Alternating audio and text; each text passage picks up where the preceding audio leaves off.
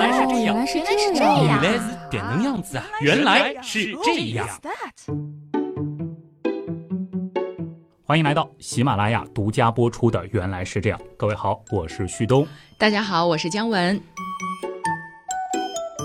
相信这段时间，大部分地区的朋友应该都有和我们类似的共同感受吧？热呀，热的快化了。是的，是的，起码对于上海来说，七月上中旬就这样连续高温，嗯，的确是挺罕见的。所以在这样的日子里，吹着空调，听着原样，顺便再来点冰淇淋。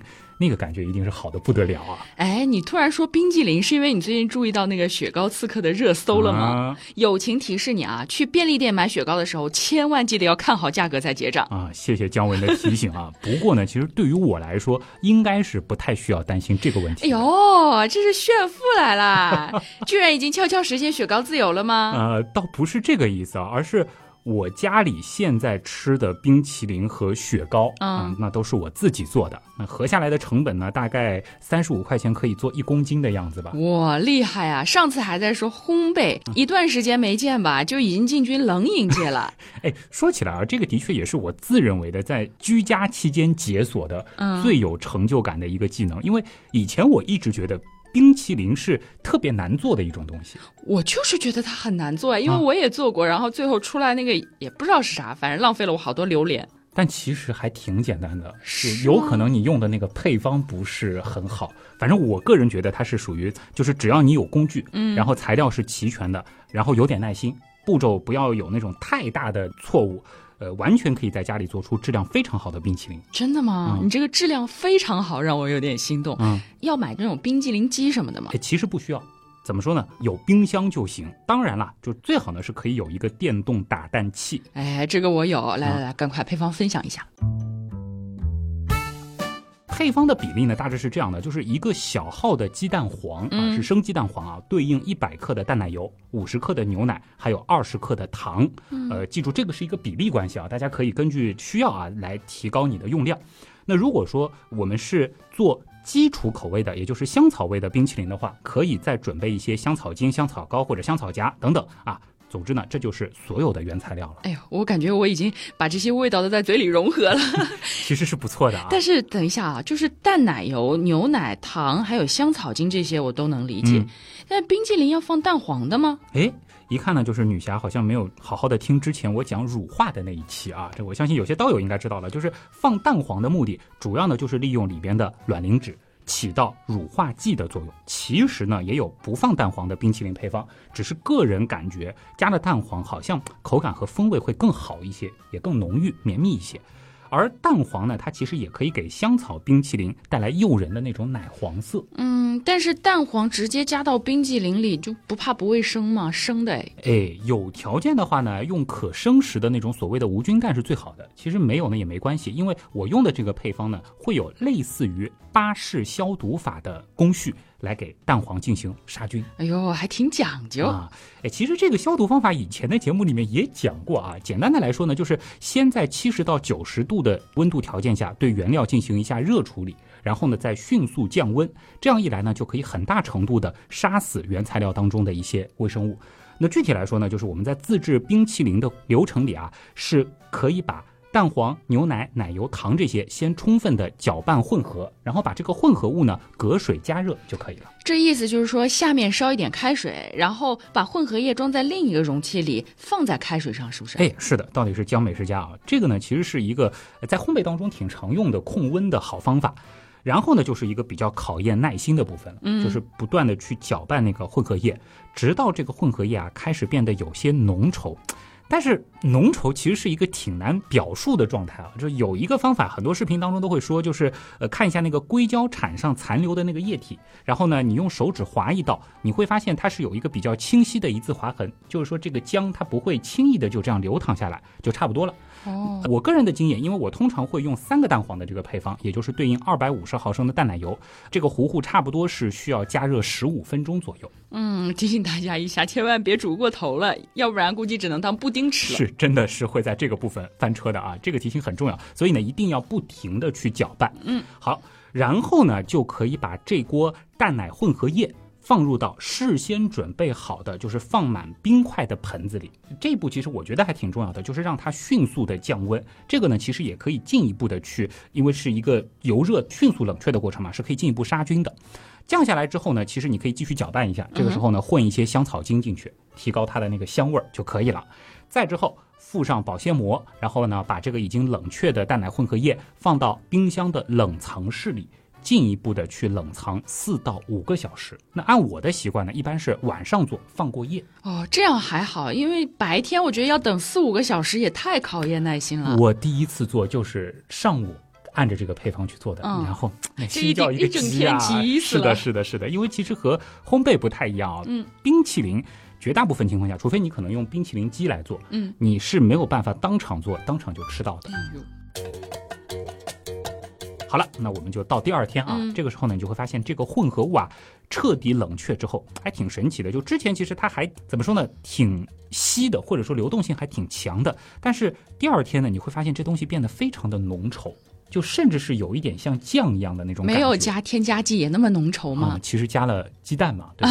啊，然后呢，在这个时候啊，我们用电动打蛋器。或者说厉害的朋友用手动也可以对它进行充分的打发。哎，我劝大家还是不要用手动，不要问我为什么知道。如果你还想要你的手的话，都为你点赞啊，说明是打过的啊。好，那打发到一个什么程度呢？就是打发到这个体积膨胀了差不多一倍。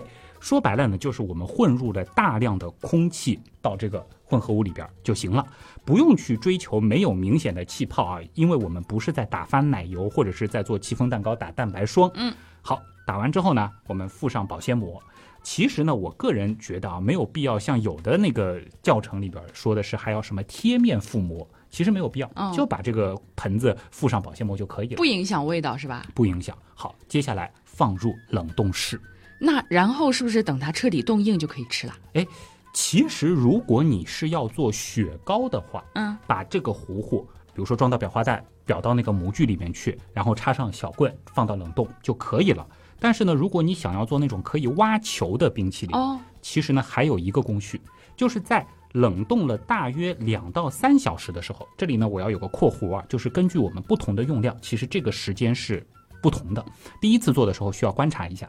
我们要观察的是一个什么状态呢？就是在外部它已经冻得挺硬了，但是内部呢依然是还有一些液体没有彻底冻上的。这个时候，我们把它从冰箱里拿出来，用打蛋器再次搅打一下，把它搅打成什么呢？就是类似于那种雪泥的状态。嗯，就是。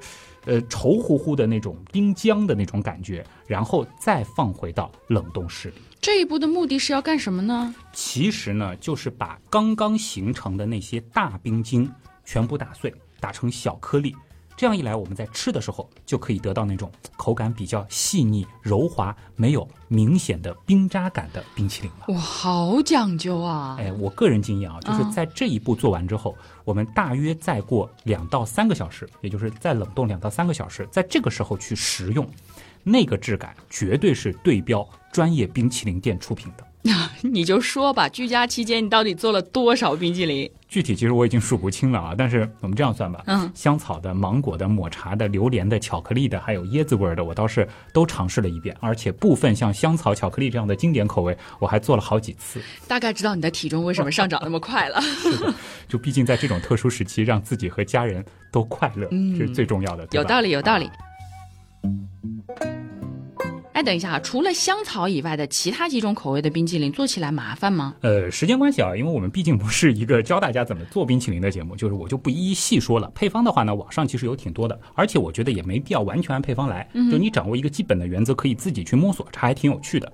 一个基本的原则是什么呢？就是我们要估算一下添加物，比如说啊，我们要往里加水果，嗯哼，水果呢，我建议是先做成果酱。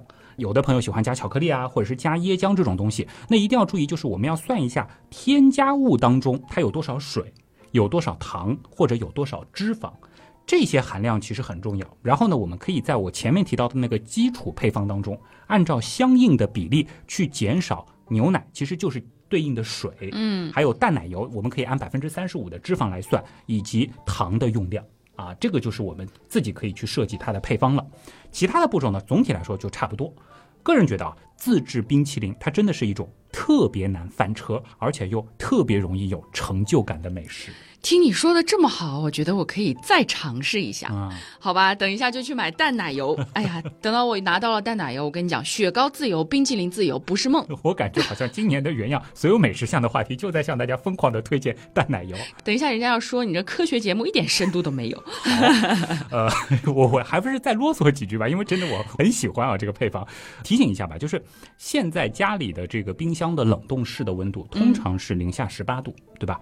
所以呢，就是如果是冻了几天以后再吃的话，那可能需要先放到室温当中解冻个十来分钟，否则呢，这个冰淇淋会非常的硬啊，很难挖球。哎，我刚才去存包，然后那边桌子上放了一个那个雪糕刺客的一个盒子，上面写着什么建议放两三分钟再吃。哎呀，让我有一点想起了前段时间，嗯，就是刚才说到的这个 三十一度放一小时不化的热搜，这到底怎么回事啊？这个呢，我先声明一下啊，就是我们这期节目呢没有任何的广告以及公关的成分。哎，说起来好像原样已经很久没有恰饭了啊，心酸泪，配一个哭泣的表情。然后呢，我个人啊，对于那种动辄要十几块、几十块一小根儿的这种雪糕的态度呢，是希望他们可以在醒目的位置标明价格，让大家可以自己判断是否有必要购买，而不是去当刺客。好，那接下来呢，我仅仅是从科学原理以及食品工程的角度来进行分析。哎呀，这个满满的求生欲属于 buff 叠满了，快！还还再叠一层 buff 吧。而且这里呢，我还会引述一下我们的一位好朋友啊，嗯，呃，食品工程师钱程老师他的一篇文章的观点。这个观点简单来说就是三十一度的室温条件下，一个小时都没有化。这个呢，某种程度上其实代表的是这个雪糕它的抗溶性做得挺好的，这很可能恰恰是商家希望达到的效果。抗溶性是什么呀？字面意思呢，就是抵抗融化的特性。怎么说呢？就是因为和自制冰淇淋不同，大规模工业生产的雪糕还需要考虑它在生产、储藏、运输等各个环节的环境变化情况。我们设想一下，就是如果说你拆开包装看到的雪糕是那种已经融化过然后再冻上的状态，这里边可能还有一些大大小小的冰晶粒，嗯，这个是不是体验就会大打折扣呢？哇，作为处女座的我会觉得有一点恶心啊，所以就是说商家就会加一些添加剂，去让这个雪糕不太容易融化。嗯，的确是啊，他们其实也分析了一下这个配方，是可以看出这个其中呢是复配添加了海藻酸钠、刺槐豆胶、卡拉胶、瓜尔胶等增稠剂，还有一些乳化剂，呃，比如说单双甘油脂肪酸酯。可以说呢，是做了一个复配的乳化增稠体系。哎，虽然我知道加添加剂一定程度上是合理的，但是你刚才说了那么多，哎，嗯肯定有朋友想了，这些东西吃下去确定没事吗？哎，首先啊，我们按照钱老师的分析啊，嗯这个所谓的复配乳化增稠体系呢，它可能是上游，因为食品其实它是一个产业链。嗯哼，比如说雪糕生产商，他可能也会邀请一些上级的供应商，给他们来设计一些乳化增稠的体系。这个东西呢，很可能是上游做乳化增稠方案的供应商提供的一个成熟的解决方案。当然，这个部分比较专业，我们今天就不展开了。而关于增稠剂这一类的添加剂呢，我们还是要说几句公道话的啊。其实呢，不仅仅是雪糕，许许多多的食品配料表当中，我们都能够看到它们的影子。可以说什么呢？食品增稠剂其实是食品工业当中最重要的辅料之一。嗯，这样说起来的话，其实的确有印象。按照这个名字，增稠剂的作用就是让食品增加浓稠的口感，嗯对吧？其实还不仅仅如此啊，哦不能简单的用字面去理解。它们在食品加工当中主要起的呢，其实是稳定食品形态的作用。比如说啊，我们要保持那个悬浮浆液的稳定性，哎，比如说有一些像是带果粒的果汁，我们希望就是拿到的时候它不要全部沉在底下是，均匀的悬浮着的。这就是一个作用。它还可以让食品增加它的这个光洁程度，也可以让我们前面提到的那个乳化体系变得比较稳定。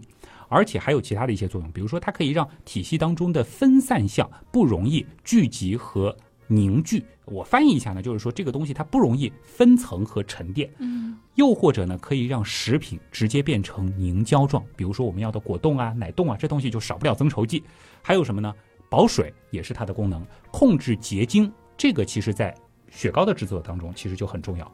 起泡稳定泡沫、保鲜、粘合、脱味、除腥、缓释等等等等，其实都是增稠剂在起作用。哎，总结一下，那你的意思就是，如果说没有增稠剂，那我们所能买到的这些食品的质量可能会大打折扣。哎，简单来说就是这样啊。我们以前其实聊过防腐剂对于食品工业的重要性，那某种程度上，增稠剂它其实也有相似的地位。但是我估计啊，很多朋友肯定想说，道理都懂，但是这种化学合成的东西吃多了总是不好的吧？嘿嘿，等的就是姜文的这句话啊！又给我挖坑了。哎，且不说化学合成的东西能不能吃，嗯以及剂量和毒性的关系，我相信我们的刀友应该都懂啊。如果我们仅仅讨论食品工业中使用的食用增稠剂的话，那么我可以负责任的说，这其中绝大部分啊，它还真不是所谓化学合成的。其实呢，它大部分还都是那些所谓的什么天然提取物。真的假的？这么良心吗？呃，倒不是良心不良心的问题啊。当然，这里我们也不需要再讨论天然的是否都是好的问题了。我这样说吧，就是这些东西啊，它要是都能够大规模人工合成的话，说不定能出几个诺贝尔化学奖。嗯，这我就有点听不明白了。因为什么呢？像是海藻酸钠、嗯，刺槐豆胶、卡拉胶、瓜尔胶这些增稠剂，它们大部分呢都是属于多糖，也就是我们常说的生物大分子。而以我们人类目前掌握的技术，要想稳定的大规模的合成这样复杂的分子结构，还是极其困难的一件事儿。但凡有一些进展，都可以在像是《自然》《科学》这个级别的刊物上发文章，可以叫突破性进展。我们想想看，去年啊，其实有个大新闻，中国科学家实现了人工合成淀粉，为什么会刷屏？其实也是类似的逻辑。哎，我发现你说完这段话，可能很多人的心就放下来了。所以说，就算是谈化学合成色变的朋友，也没有必要去谈食品增稠剂色变，对吧？是的，那么一些常见的增稠剂成分的来源，我们不妨也和大家细说一下。比如说海藻酸钠，这个顾名思义，能听出海藻两个字，对吧？嗯它呢其实就是从褐藻类的海带或者是马尾藻当中提取碘和甘露醇之后的一个副产物。而刺槐豆胶呢，它是由产于地中海一带的刺槐树的种子加工而成的植物籽胶。卡拉胶是什么呢？它其实也是海藻的产物，它只不过呢是从红藻类的海草当中提炼出来的亲水性的胶体。那瓜尔胶是什么呢？它其实是由印度巴基斯坦一带的干燥地区栽培的一年生的豆科植物，叫瓜尔豆的种子的胚乳部分，经过干燥研磨、加压水解之后，再用百分之二十的乙醇，也就是酒精沉淀、离心分离之后，经过干燥粉碎而制成的一种天然胶。哦，所以虽然带着胶，但是大家千万别想当然就以为和胶水是一回事儿。啊，是的啊，那其实还有果胶，也是增稠剂很常见的一种。顾名思义，其实就是从柑橘皮、苹果皮等含胶质比较丰富的果皮当中提取的。那还有什么呢？魔芋胶，这顾名思义就是来源于魔芋的块茎；亚麻籽胶，那就是来源于亚麻籽等等。嗯，我跟你说，这些倒是比较容易通过名字就判断出，哎，这东西挺天然的。啊，那还有呢，可能就大家看名字就有点搞不懂的黄原胶。嗯，这个呢，它其实是由野油菜黄单胞杆菌以碳水化合物为主要原料，比如说啊，就是用玉米淀粉喂给它，嗯经过发酵之后产生的一种多糖。哎，简单来说，其实是细菌制造的一种胶。至于明胶呢，我相信大家可能就比较熟悉了，因为烘焙当中经常用的吉利丁其实就是明胶。它比较特殊，因为它不是一种多糖，而是一种蛋白质啊，它就是各种来源于动物皮、骨骼、软骨、韧带等等的胶原蛋白，然后经过部分水解之后得到的高分子多肽混合物。哦，对了，还有一种它有可能会在冰淇淋当中会看见的添加剂，叫羧甲基纤维素钠。哎，这个名字你看这么长又啊这么复杂，总归是人工合成的了吧？其实从纤维素三个字，应该也不难看出，它的合成其实少不了天然纤维素这一味原材料，对吧？啊，好吧，这样说起来，绝大多数的增稠剂好像没有想象中那么恐怖了。哎，是的啊。那如果说有些朋友谈防腐剂色变，可能还有那么点儿情有可原的话，毕竟我们其实原来也说过，就是违规滥用防腐剂，它其实是会有健康隐患的。但是呢，谈增稠剂也色变的话，就有点纯属没有必要了。因为什么呢？他们啊，基本上都可以被归于可溶性膳食纤维这个大类啊。当然还是有个括弧啊，就是除了明胶，它是属于蛋白质这个大类。为什么换成了这个叫法？我甚至还觉得，嗯，听起来有点健康。可溶性膳食纤维是吧？对啊，明胶还蛋白质呢。哎呀，这是否有益健康？这个是另一个话题，我们今天不展开啊。总而言之呢，就是适当添加对身体基本是没有危害的。我们再举一个更直观的例子吧，就是我们依据食品安全国家标准《食品添加剂使用标准》，这是我们的国标 GB 二七六零杠二零一四，这个里边呢，其实是对允许添加在雪糕当中的增稠剂做了进一步的规范，一共列了四十五种。而这其中呢，像是卡拉胶、果胶、黄原胶、明胶、刺槐豆胶、聚葡萄糖等三十二种呢，它的规定是可以根据生产需要适量使用；而次云石胶、甲壳素、决明胶等十三种呢，规定的是限量使用。呃，所以这段话的重点是，重点就是除了十三种它是限量使用，也就是说有明确的使用上限之外，其他的三十二种增稠剂就是。可以根据生产需要适量使用。说白了啊，就是厂家你自己看着办。当然了，一般来说，在食品当中使用量也就是在百分之零点一到百分之零点五之间。居然这么宽松吗？连允许添加的上限都没有规定。是的，这一点呢，它是和防腐剂、香精等其他的添加剂有很大不同的。而且啊，大家也请放心，商家呢也不会加太多。为什么呢？因为加太多啊，这个口感就不对了，消费者呢也不会买账。也是，除非呢是有的商品它可能特意追求的就是那种胶状的口感，比如说小时候好像一度挺流行的那个绿舌头啊，对吧？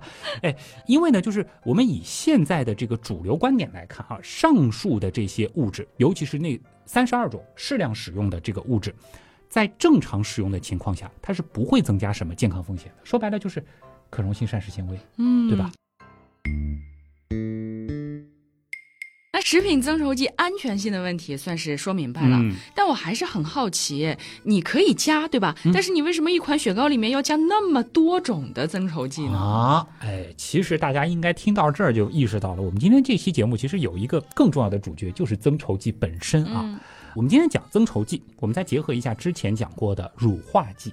这两类食品添加剂呢，其实又可以共同归属到一个更大的分类当中，也就是稳定剂。那对于雪糕来说啊，我们前面提到的这个复配乳化增稠方案，其实是非常常见的，并不罕见。简单来说，就是不同的乳化剂、增稠剂，它其实在雪糕当中会起到不同的作用。有一些呢，则会产生相互的作用。嗯，说的具体一点呢？嗯，那我们就一个个来啊。嗯，比如说有的呢，它是可以提高抗溶性，就是让它融化的比较慢一些啊。比如说卡拉胶，有的呢可以阻止结晶增大啊。比如说我们前面提到的明胶，有的呢是可以防止这个产品体积收缩，比如说海藻酸钠就有这个效果。还有的呢是可以防止粗糙冰晶的形成，比如说魔芋胶。有的可以减少沙粒感，比如说果胶；还有的可以让产品的质地变得厚实，这个是瓜尔豆胶的作用；还有的呢是可以丰富那个奶油的感觉，增加。储藏时候的稳定性、优良风味的释放性，这个呢通常是比较贵的产品才会用的，因为它成本比较高，那就是刺槐豆胶的作用等等等等啊。当然了，还有像是这个黄原胶和瓜尔豆胶，如果配合在一起，是可以提高粘度。如果说黄原胶加刺槐豆胶配合呢，则可以形成弹性的凝胶等等等等。哎呦，这说明有的，比如说看到配料表里有什么刺槐豆胶的，还说明人家原料用的比较好呢。啊，起码就是这个胶是比较贵的。哦，哎呀，好想说原来是这样，我也好想说就是这样啊。这里呢，我再重复一下钱程老师的一句让我印象很深刻的话，就是，与其说大家担心这个食品里边的稳定剂用的怎么样，倒不如担心雪糕本身它含量比较高的糖和油脂。毕竟这些东西倒是真的会影响你的健康，会让你长胖。谢谢，有被冒犯到。虽然说的很有道理，但是我还是很好奇，就是如果完全不加增稠剂，结果会怎么样呢？嗯，其实前面已经举过例子了啊，我们可想而知吧。就是储运的过程当中，这个温度会有波动，对吧？哎，你比如说装到那个超市的冰柜当中，这其实也是一个过程呀，对吧？对，奶油、水和其他的一些成分分离开来了。然后吃的时候呢，我们每一口的这个味道都不一样，而且很奇怪，有的时候甚至能咬到直接的这种冰块。在冷冻的过程当中呢，这个雪糕的冰晶啊，它就会肆意的生长，然后吃起来呢，就是全是那种颗粒感，一点都不顺滑，甚至啊，拿到手上没多久，这个雪糕就全部化光了。总之就是不能接受，对吧？哎，但是我突然觉得这样不加这些增稠剂也挺好的，因为它变成这个样子吧，我可能就把雪糕给戒掉了。好吧啊。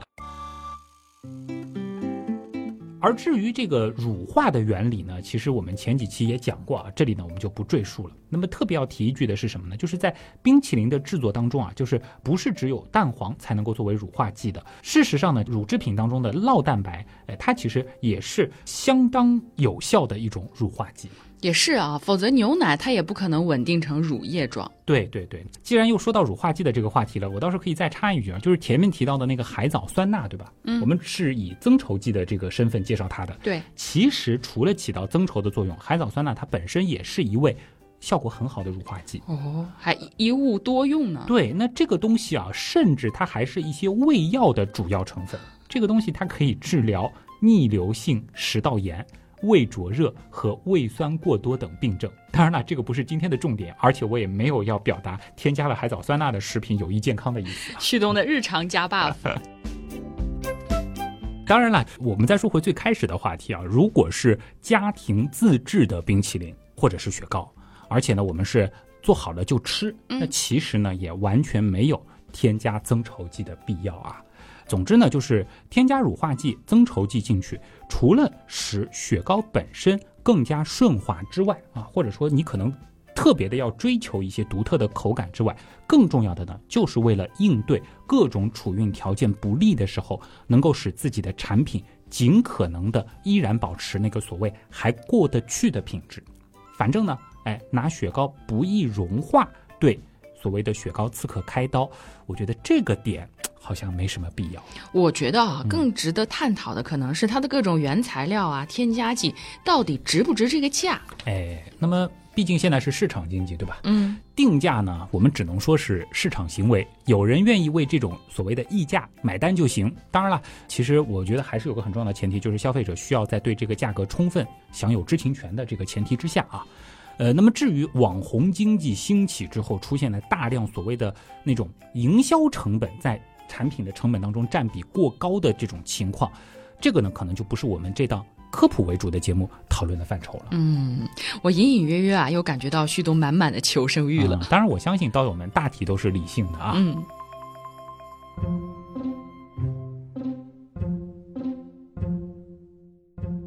那既然科普分析啊，能不能顺便也分析一下打火机甚至喷枪烧雪糕也不花那个视频？呃，这种博眼球的流量，我只能说那些主播赚的开心就好吧。哦，有兴趣的朋友呢，其实可以搜一下去年的一个热搜啊。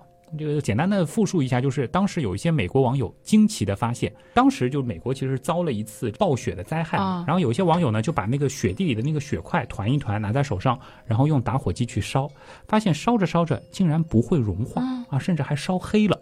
他们就得出了一个惊人的结论，说 这个雪是假的，这场雪灾就是政府的阴谋。嗯，虽然很想笑，但是也还真的是挺想知道背后的科学原理的。我们说冰雪融化的时候呢，是需要吸收大量的热。具体来说呢，每千克的冰融化的时候，它需要吸收的热量差不多是三百三十四千焦。嗯，那跟整个雪团融化所需要的热量相比。打火机火焰放出来的热量实在是太小了，用打火机或者是蜡烛烧雪团的时候，实际呢只有很小部分受热，表面的雪升华之后，它是变成了气态，是看不见的。另外呢，融化部分的雪变成液态水之后啊，它其实也会被疏松多孔的雪团马上给吸收了，这是不会。滴下来啊，这样啊，所以说用打火机烧雪糕，它也是类似的原理了。对，雪糕冰淇淋，我们其实也说过，它是油脂、水和空气的混合物，它其实真的结构上是挺类似于雪块的啊。那我们更不用说是什么，就是用火去烧刻意提高过抗溶性的雪糕了，对吧？当然，我们再来说一下雪糕融化的问题啊，这里呢可能还要再额外补充一个知识点，就是。不是所有的融化都是需要像冰那样化成一滩水的。当然了，雪糕里的冰晶在三十一度的室温条件下，你放一个小时，它肯定会融化成水。当然，我们指的是雪糕里的冰晶会融化成水，但是雪糕里还有其他的东西，一些固形物啊，还有那些胶体。它其实就会起到一个支撑起雪糕的结构，就有很多的小水滴，它其实会被这个胶体所包裹，然后呢，还是维持着一个结构。某种程度上来说呢，这个雪糕它其实是会变成黏糊糊的一团，但是我们知道那个雪糕刺客它其实是有个托盘的，对对不对？所以呢，在外观上依然还是能够看到一个大体的结构。所以视频里其实是化了的。如果说用手去戳的话，应该是软软的那种。哎，这个其实完全是可以做实验去验证的啊。那至于火烧啊，部分的冰晶直接升华成了水蒸气。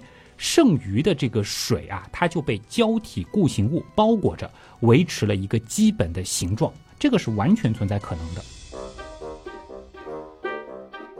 那当然，至于更离谱的，直接用喷枪去烧这个雪糕，虽然说啊，喷枪的这个火焰温度真的非常高，是上千度的，但是呢，这种条件反而会立刻让雪糕和火焰接触的这个面。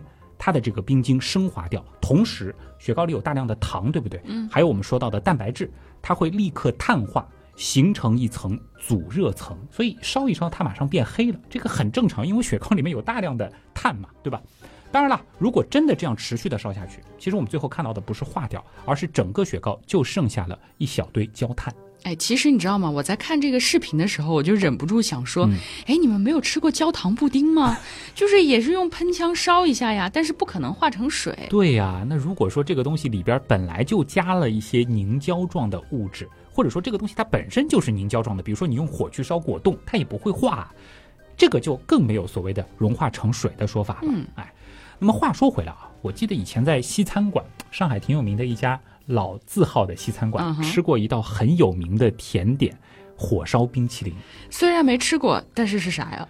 嗯，怎么说呢？就是它是先会端上来一个温度比较低的冰淇淋，它会做成一个有点像雪山的这种形状，然后呢是会倒燃烧的酒，有可能是那个朗姆酒还是什么酒，就是那种度数比较高的酒，然后把这个酒不是倒下去以后，它其实就是像火焰一样留在这个冰淇淋上面嘛。嗯，然后这个酒会燃烧一会儿。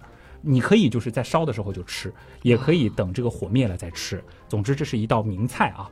火烧冰淇淋，其实你想被这个火直接烧过，它也不会看到融化成一滩的情况。烧完之后呢，它其实会变成就是外表有一些那种焦焦的，有点像焦糖的那种口感。中间呢，融化的部分有一些冰晶被升华掉了，其实是类似于奶油的口感。在里层依然是冰冰的，维持冰淇淋的状态。哇，被你种草了！要不你去当美食博主吧？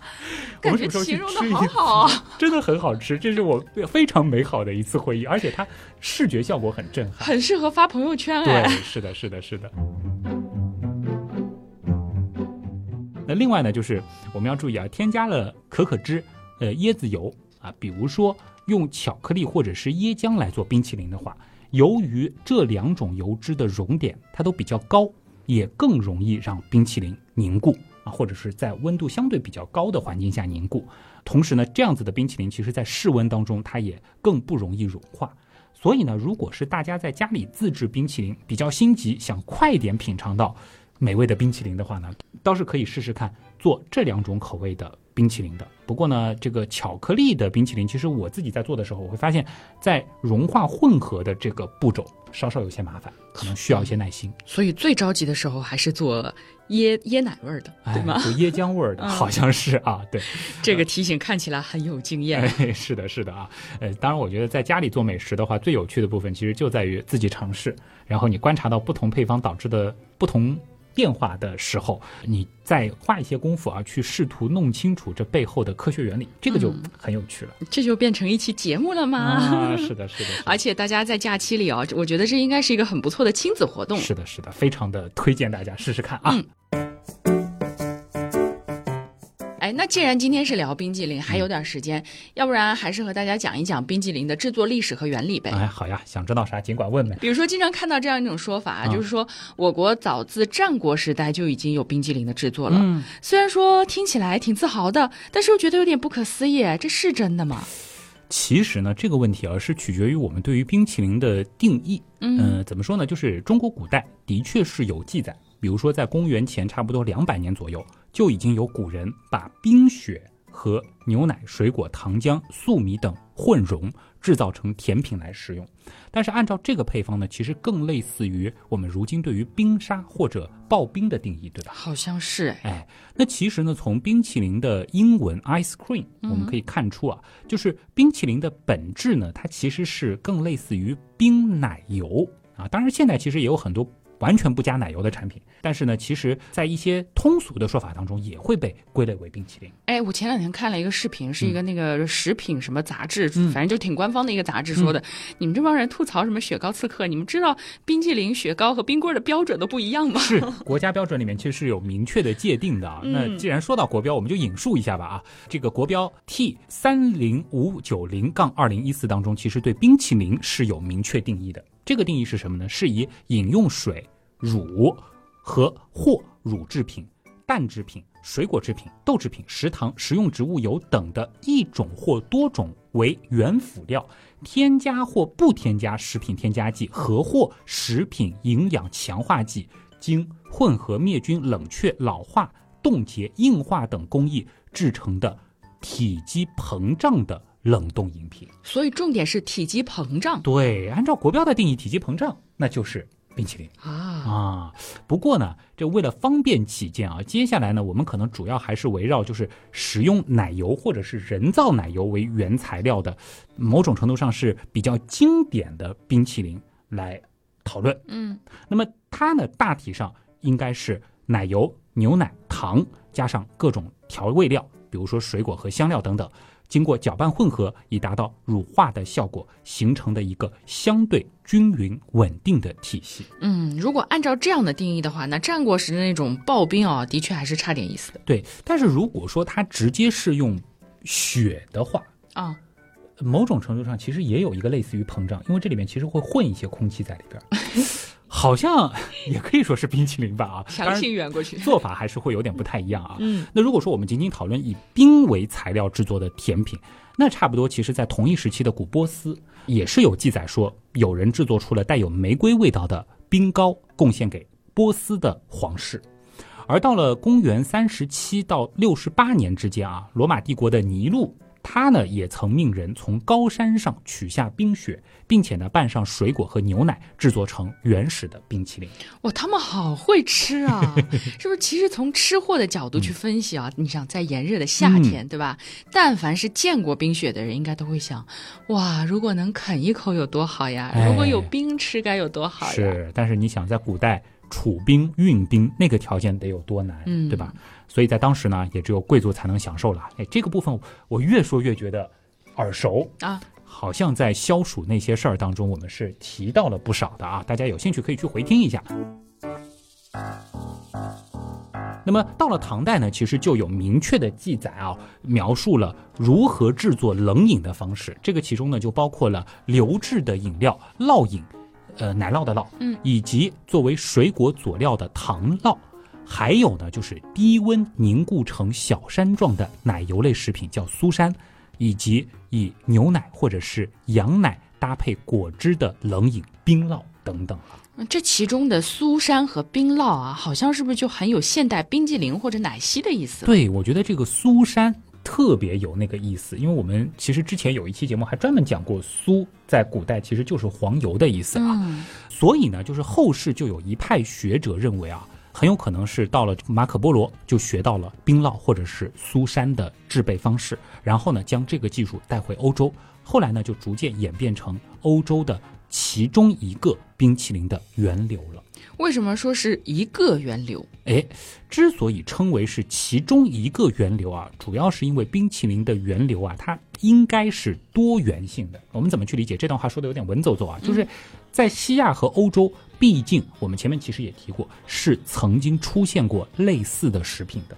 比如说啊，大约在马可波罗传入他的这个所学之前，英国呢似乎也是在同一时间就发现了类似的冰淇淋的制作方式。简单来说，就是全世界的古代吃货在探索消暑甜品的路上都非常努力。是的啊。那符合如今定义的这个现代冰淇淋，目前看来到底是什么时候出现的呢？这个呢就比较晚了，大约要到十七世纪左右啊。而且这个其实也是经历了一个漫长的演变过程的。最初呢，可能是以奶油和冰块制作出所谓的奶油冰，然后呢，在这个之后啊，就不断的去改配方。他们呢，可能就会开始逐渐的去添加乳清、炼乳、奶粉等等的其他的原料，最后呢，就使得这个产品日益的接近现代的冰淇淋了。当然了，其实中西方都一样啊，最早的这种东西，它肯定是贵族阶层的高级点心。嗯，一直到了十八世纪呢，我们才可以在一些欧洲出版的主要针对中产阶级家庭的烹饪书籍当中看到。比较接近现代冰淇淋定义的配方。那我们这些小老百姓到底要到什么时候才能吃得起冰淇淋呢？嗯，冰淇淋变成平民化的点心呢，可能要等到冰淇淋这个工艺传入到美国之后。那么目前认为呢，是在一八五一年，是由美国马里兰州巴尔的摩的一位牛奶商人，他首次实现了将冰淇淋工艺的工业化。哎，我突然又好奇，电冰箱的发明应该也是挺晚的一件事儿了吧？对。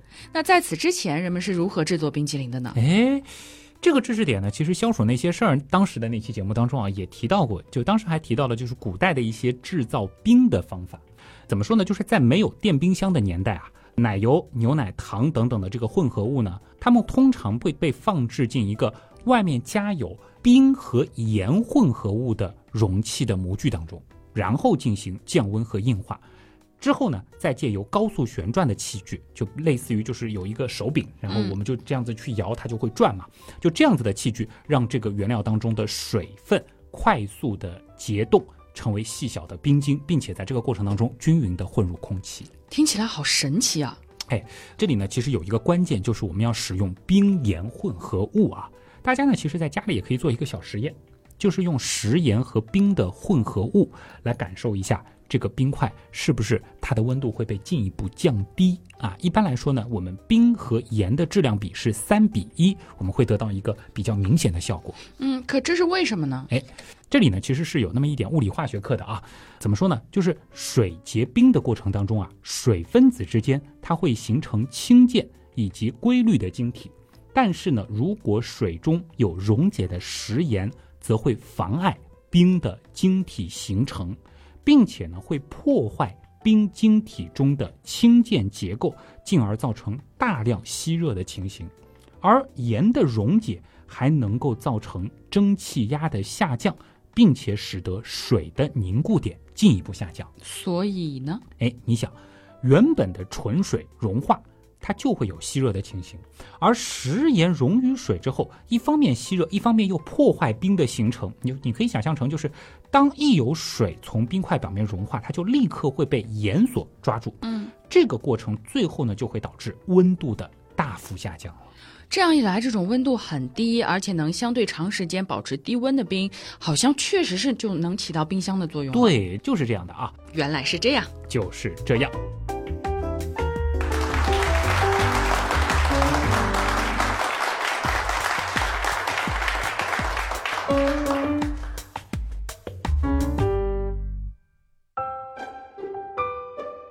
今天说了这个话题啊，我相信 buff 点满了，应该评论区不会有朋友觉得我是在强行给某个品牌洗吧？啊，嗯啊，应该应该不会。而且其实我有很长一段时间没有到超市去买雪糕了，因为毕竟你能自己做吗？呃，一方面是自己做，在这个之前，其实因为这个健身的关系嘛，其实很长时间不不太会主动去吃这样的东西啊。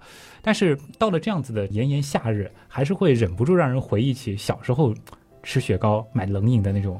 美好往事的啊！最近大家因为这个话题，其实都在讨论以前小时候的一些回忆的味道。对，因为我其实很长时间没有关注这个东西的价格，我真的是还挺惊讶的。现在便利店里的冷饮动不动可能就是十几块、二十块，甚至几十块，因为我印象中就是两三块钱的。那种感觉啊什么呀？我跟你说，我印象里最深的就是小学的时候啊，很古早的时候了。就是 我们学校门口流行卖那种冰袋儿，就是有点像果汁的水放在一个袋子里变成冰，然后稍微有点化了之后，你敲敲它就会变成碎碎冰的样子嘛。啊，它是有点像个葫芦的那个形状，有葫芦形状的。对对对，也有那个方的形状。那个好吃。五毛一块钱，差不多差不多。最多了。我印象最深的是小时候盐水棒冰，嗯那个很经典，然后味道也挺好。现在其实还有卖，好像价格现在可能还是一块钱左右。小时候我记得是这个也是五毛钱，然后最小的时候是呃绿豆棒冰、赤豆棒冰、哦盐水棒冰对对对，然后还有就是当时的奶油雪糕什么的。嗯后来我特别喜欢吃的是那个三色杯，啊，三色杯之前好像说停产了，是不是？不知道如果停产还挺可惜的三色杯我最喜欢里面那个草莓味儿的。啊。你是喜欢草莓味儿啊？对啊呃那当时我估计是可以把草莓味儿全部分给你，我就要那个，我你就要黑白的我。就要黑白，然后草莓味我是当时就特别排斥的一个味道，然后我也是会，比如说就是比如说跟我父母吃的话，我就会让他们去吃那个。哎呦，小时候认识你的话省钱了。真是我们可以 share 了。然后再后来其实就是会出那些就是外面裹一层巧克力脆皮的那个了，是吧？我记得有一个品牌，它刚出的时候，我那时候还在读小学，不好意思，嗯朋友们，好贵啊，七块多一个。哦，那个我们是当奢侈品的，就那个时候的雪糕刺客一般是不敢碰的。是的，但是那个时候有一个就是好像低配版的，然后外面是一层脆皮，我印象特别深，就是中间有一层那个就是冰淇淋的那个部分，里边还有一块巧克力心的，我前两天刚买了那个，然后还是那么好吃吗它？还是好吃的，啊也不贵。但是我现在嗯年纪大了，容易长胖了嘛。然后我看了一下它的热量，我去，它是在就是很多雪糕当中算是热量爆棚的，那一啊根好像是三百卡，所以就是好吃的，它其实热量都是很高的，是吃不起，吃不起。哎呀，不过我觉得其实很多时候还要叠加小时候的那种心境，对，因为暑假的时候嘛，无忧无虑，对吧？嗯。哎，就像我最开始描述的那个，就是在空调间里，嗯。外面炎炎夏日，可能知了还在哇哇叫，对吧？对，最好是可能暑假作业已经做完的嗯，那几天，然后刚游完泳啊，吹着空调，看着电视，或者是听着自己喜欢的节目，在吃冰淇淋。太爽了。哎呀，哎呀，所以从这个角度上来说，诶大家也不要说什么雪糕刺客，毕竟这个童年的回忆 多少钱也买不回来。是的，是的，是的。所以我觉得就最推荐的还是大家自己做，对吧？嗯嗯嗯，这更有成就感。而且我疫情期间不是做了一些烘焙啊，包括什么冰淇淋之类的嗯发朋友圈嘛，获赞最高的就是冰淇淋，因为很多朋友其实都会像我之前一样，就觉得冰淇淋是特别难做的一个东西。哎，你知道吗？那个时候真的是买不到冰淇淋嘛。对，然后我看到网上一个比较简单的方法，就是拿那种酸奶盒装酸奶，啊把它冻在对对对。冷冻室里。你后面觉得这个口感怎么样？后面我没来得及吃，我就又回来工作了。然后现在现在它还在冰箱里，然后我也不想吃了。没事儿没事儿，我们可以试试看淡奶油的那个效果绝对是好的啊。好的，那今天的节目到这儿就真的是这样了啊，也再次感谢钱程老师啊，给我们节目提供了很有价值的线索。嗯，呃，那么也是期待我们之后可能还能有一些更好的关于食品科学领域的碰撞。嗯我觉得这个话题其实还是属于又接地气，对吧？然后又又又特别的实用。对而且其实跟每一个人都相关。对对对，所以我们其实碰到一些，尤其是跟食品添加相关的话题啊，我相信刀友应该现在有个基本的认识了，就是只要符合国家的标准，我们说正规品牌、正规渠道嗯购买的，其实国家已经帮我们把过了安全关了，没错对吧？嗯呃，至于其他的，那么我们就交给其他的节目来讨论了，好好吧？好了，那么以上就是今天的原来是这样啊，再次感谢通过所有方式支持和帮助过我们的朋友，原来是这样的发展，真的离不开大家。我是旭东，我是姜文，我们下期接着聊。拜拜。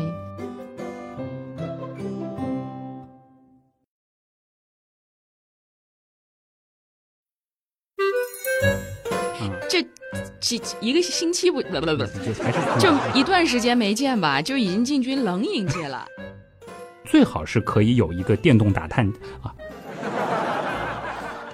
可溶性膳食纤维，嗯，对吧？那食品增稠食品 食品增稠剂安全性的问题，算是说明这个是我小时候没点过。小时候我就不知道是听谁说的那个，就是火烧冰淇淋，然后我就一直说要吃，但其实那时候是很贵的嘛。后面有一次是还可能挺大的一次生日，要么是我妈生日，后面就去点了一个这个。但其实呢，就是小时候吃是不好吃的，因为它还有酒味儿。嗯，但我估计大了肯定是觉得好吃。但我估计很甜，应该。但它那个画面很震撼，就是那个火是直接倒上来，然后那个就是像火山一样的，很漂亮。好爽。好，好，我说回来，嗯，